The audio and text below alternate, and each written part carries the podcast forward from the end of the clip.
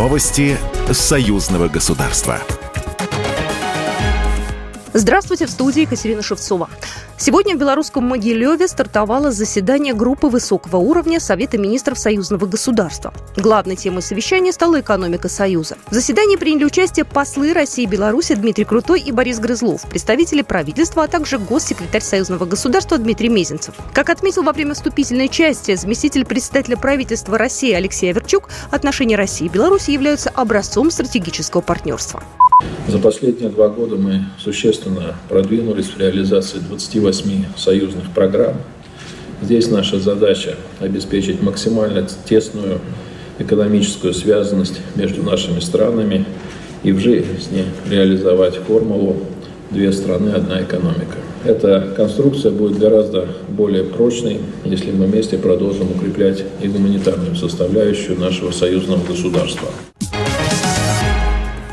Президент Беларуси Александр Лукашенко и российский лидер Владимир Путин направили поздравительные телеграммы в адрес 12-го форума городов побратимов Беларуси и России. Главы государств отметили символизм и важную роль мероприятий. Владимир Путин также отметил, что партнерские отношения, связывающие Беларусь и Россию, уже множество лет стали эффективным инструментом народной дипломатии.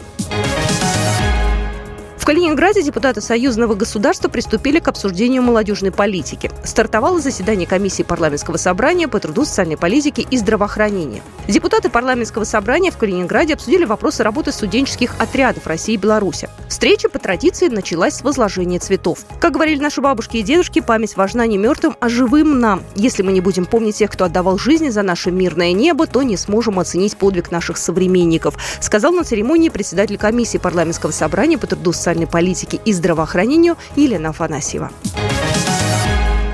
Очередной день конкурса научно-технического творчества учащихся союзного государства «Таланты 21 века» прошел в Национальном детском технопарке в Минске. Пока одни участники презентовали свои проекты, другие побывали на экскурсиях. Вечером юные деятели науки собрались в спортивном зале на Спортландии «Мы вместе». Набор эстафет включал в себя элементы футбола, баскетбола, челночного бега, прыжков на скакалке и легкой атлетики. Максим Бабийский – участник конкурса из Витебска. Это было очень нужно. Постоянно одна наука, э, очень голова сильно загружена. А тут надо такая разгрузка, знаете, активная, веселая, современная такая. И вот это дало вот такие, не, не такие впечатления особенные. Особенные, когда после тяжелого труда ты отдыхаешь. В завершении Спортландии победившей команде вручили памятные подарки. Программа произведена по заказу телерадиовещательной организации Союзного государства. Новости Союзного государства.